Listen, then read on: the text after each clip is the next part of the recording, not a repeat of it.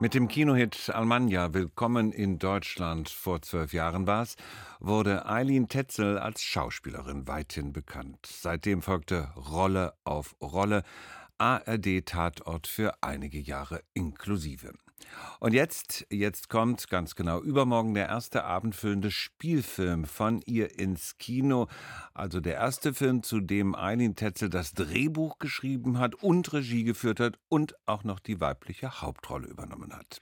Der Titel des Films Falling into Place. Eine bittersüße, sehr genau gezeichnete, sehr ergreifende Liebesgeschichte, auch eine Liebeskummergeschichte. Und ich werde den Deibel tun, Ihnen jetzt zu verraten, wie diese zarte, sehr fein, sehr leise erzählte Geschichte ausgeht. Gehen Sie, ab Donnerstag ist es möglich, doch bitte selbst ins Kino.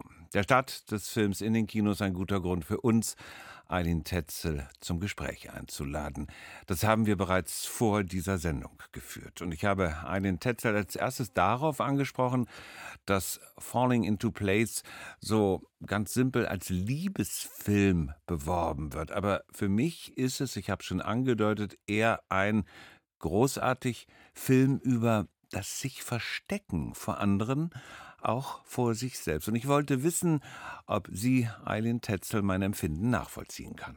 Ja, das kann ich sehr gut nachvollziehen. Ich, ich glaube sogar, dass es ähm, darüber hinaus, dass wir eine Liebesgeschichte erzählen, ähm, eigentlich so ist, dass wir vor allem zwei einzelne, unabhängig voneinander passierende Liebesgeschichten erzählen. Und zwar Liebesgeschichten, die man vielleicht als Selbstliebe, als Selbstliebesgeschichten äh, betiteln könnte. Nämlich es geht um zwei Menschen, die unfassbar verunsichert mit sich selber sind, die keine echte Liebe für sich selbst empfinden und ähm, eigentlich auf der Flucht sind vor dem, wer sie sind und ähm, eigentlich erst mit ihrer Begegnung und dann auch mit dem, was darauf folgt, beginnen, sich langsam zu trauen, sich selber anzuschauen, was ein schmerzhafter Prozess ist, aber eben dann äh, oft auch etwas sehr Schönes hervorbringt, wenn man einmal da durchgeht.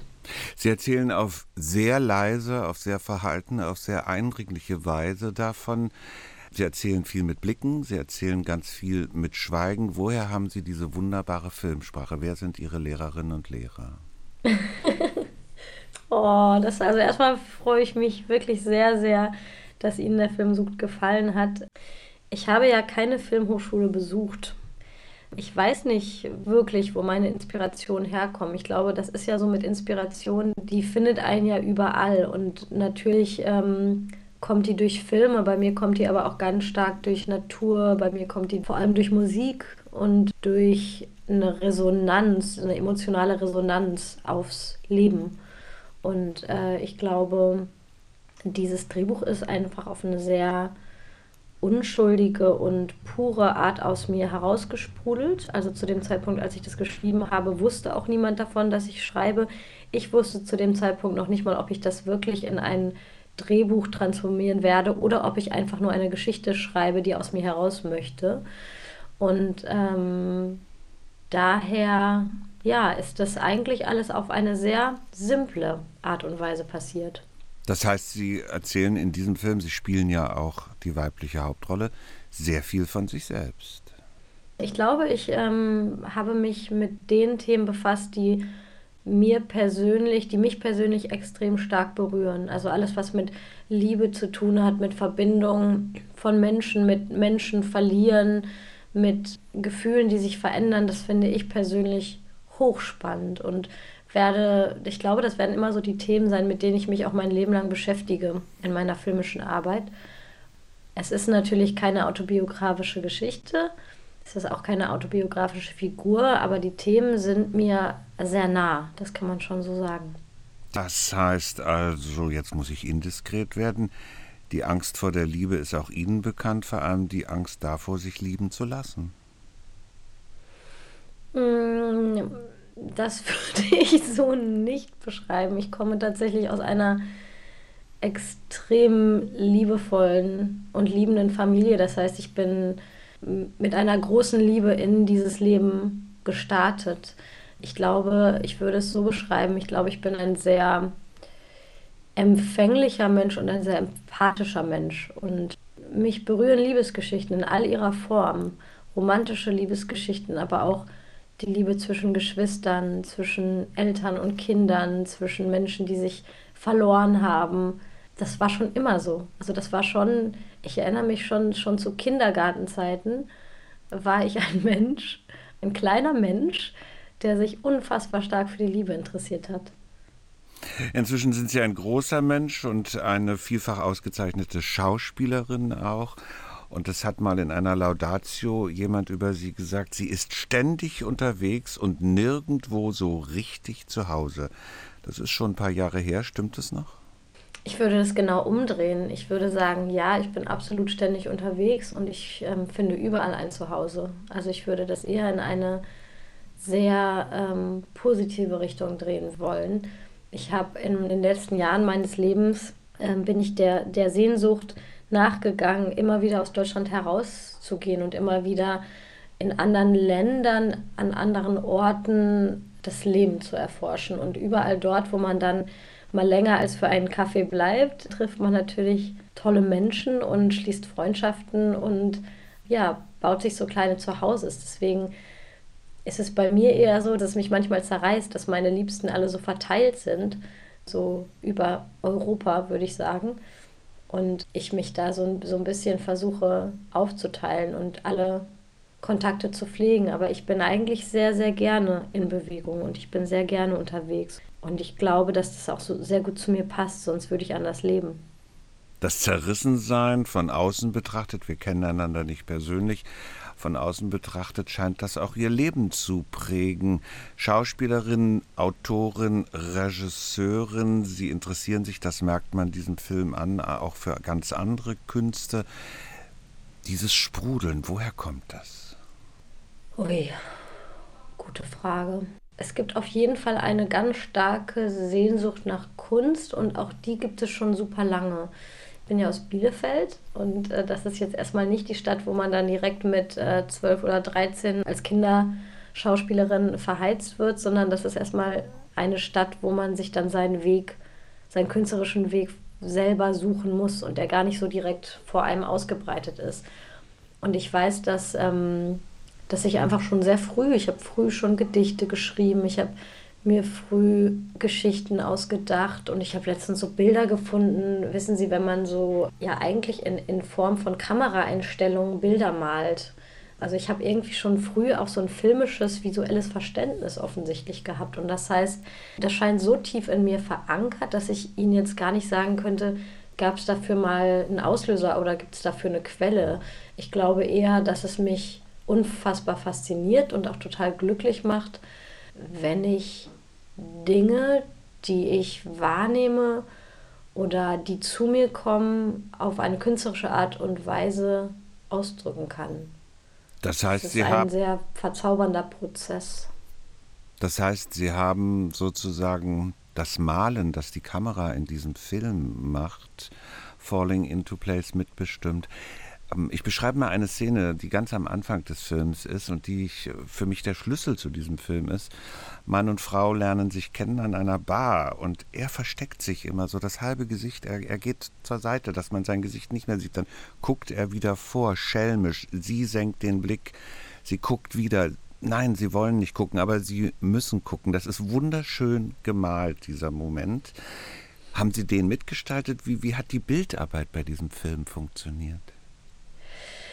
Also es war eine Mischung aus, mein Kameramann Julian Krubasik und ich haben uns sehr gut vorbereitet, indem wir in den Wochen vor Drehstart äh, ganz viele Filme zusammengeschaut haben. Und wir haben uns ständig, wir haben ständig kommuniziert über Kameraeinstellungen, über Licht, über Kostüm, über Naturismus von Schauspiel. Und wir haben eigentlich immer versucht, immer mehr so zu einer Vision, zu einem Auge zu werden, dass wir immer näher zusammenkommen mit dem, was wir gerne erzählen wollen. Und dann ist es so eine Mischung aus, man hat Kameraeinstellungen vorbereitet, man weiß ungefähr, was man braucht und dann passieren aber auch in dem Moment Dinge zum ersten Mal und ohne dass man es wusste, wenn man den Raum dafür schafft. Und das war mir immer ganz wichtig, das habe ich auch mit meinen ganzen SchauspielerInnen so kommuniziert, Ich habe immer gesagt, wenn es etwas gibt, was einfach aus euch herauskommt, ob das Worte sind, ob das Aktionen sind, bitte immer euren Instinkten folgen.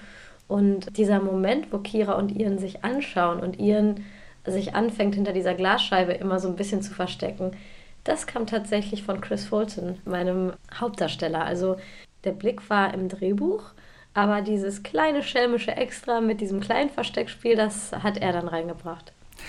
Nun fragen sich sicherlich viele, Jahrgang 1983, in Bielefeld aufgewachsen, warum spielt der Film dann nicht in Bielefeld, in Berlin, in Hamburg, sondern in London überwiegend? Eieiei. Ja, also ich würde sagen, eine Quelle meiner grundsätzlichen Inspiration ist immer auch so die Neugierde auf das Neue, andere, Fremde, was ich noch nicht ganz so gut kenne. Vielleicht habe ich auch irgendwann mal das große Bedürfnis, etwas sehr Heimatliches zu machen. Und dann wäre die Frage nach äh, Bielefeld und äh, Berlin ein bisschen berechtigter.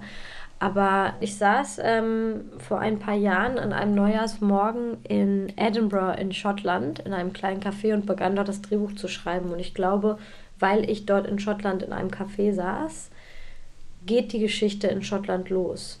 Und es war damals so, ich hatte mir ein Bed and Breakfast gebucht für zwei Nächte und ich bin dann alle zwei Abende runtergegangen zu der Besitzerin und habe gesagt, äh, könnte ich noch mal zwei Nächte verlängern. Und das habe ich einen Monat lang so gemacht und habe innerhalb von diesem Monat das komplette Drehbuch geschrieben. Und es war so, dass ich nie wusste, was passiert. Also das heißt, ich habe geschrieben und war selber gespannt, wie es mit den beiden weitergeht. Also während ich geschrieben habe, habe ich eigentlich den Film gleichzeitig geschaut. Eine ernsthafte Frage ja. muss sein für mich. Ich finde, man darf nicht zu viel über die Geschichte und über die Personen vorab erzählen. Ich kann den Hörerinnen und mhm. Hörern nur sagen, es ist ein Film, der einen wirklich sehr gefangen nimmt, auch, dass er sehr viel darüber erzählt, wie hilflos wir oft durchs Leben steuern, wie wir Dinge aufnehmen, wie wir zugeknallt werden von Informationen und damit nicht so recht umgehen können und damit auch sprachlos mhm. werden. Und diese Sprachlosigkeit halte ich für ein großes Problem in unserer Gesellschaft. Für mich ist es einfach ein zutiefst menschlicher Film, weil er das zeigt, was in uns resoniert und was in uns deswegen resoniert, weil wir uns identifizieren können mit diesen beiden Menschen, die eigentlich sehr verloren sind in einer Welt, in der sie versuchen anzukommen, in der sie versuchen, sich davon zu überzeugen, dass sie liebenswert sein könnten, was sie nicht wirklich glauben. Und ich glaube, dass, dass eigentlich diese große Verunsicherung mit sich selbst, dass das vielleicht etwas ist, was uns alle verbindet, was ähm, jetzt erzähle ich ein, eine Geschichte von Menschen meiner Generation, also das ist eine Generation, die jetzt so die erste ist, die mit Dating-Apps zum Beispiel aufgewachsen ist und äh, sozialen Medien und einem starken Einfluss dadurch. Und ich würde sagen, dass das, was diesen äh, Einfluss angeht, dieses Gefühl von man reicht nicht aus oder man muss ähm, bestimmten Idealen entsprechen und muss sich optimieren, man muss sich selber zu einem erstrebenswerten Produkt machen, dass das vielleicht ein, äh, ja, so ein Phänomen unserer Zeit ist dass wir immer weiter uns von unserem Kern wegbewegen und auch immer mehr Ängste haben vor dem, der wir sind und dass wir eben nicht okay sind, so wie wir nun mal sind. Und das ist etwas, was, was Kira und Ian eben auch mit sich herumtragen. Und ich glaube, das ist das, was uns alle verbindet, weswegen es dann eben mehr ist als eine Liebesgeschichte zwischen zwei Menschen und weswegen es auch um mehr geht als um die Frage, ob sich A und B treffen. Ich verrate natürlich nicht das Ende des Films, dem man mit großer Spannung entgegenfiebert, aber ich stelle eine ganz simple, und Sie dürfen auch lachen, vielleicht für Sie auch alberne Frage. Ja. Sie wissen garantiert, wie die Geschichte weitergeht. Werden Sie uns dieses Weitergehen irgendwann einmal erzählen? Sie meinen, ob ich äh, irgendwann nochmal einen weiteren Film machen werde, der an diesen Film anschließt? Hm. Über die gleichen Figuren? Hm. Hm. also man sollte niemals nie sagen, würde ich mal an dieser Stelle sagen. Jetzt erstmal steht dieser Film für sich und muss erstmal raus in die Welt und muss erstmal seinen Weg machen. Und dann schaue ich einfach, was als nächstes zu mir kommt. Ich danke Ihnen sehr für das Gespräch. Vielen herzlichen Dank. Jetzt erstmal also ab Donnerstag übermorgen deutschlandweit in den Kinos. Der Spielfilm Falling into Place von und mit Eileen Tetzel. Das Gespräch mit der Drehbuchautorin, Regisseurin und Hauptdarstellerin habe ich bereits vor dieser Sendung geführt. Es ist jederzeit im Netz zu finden bei uns rbbkultur.de.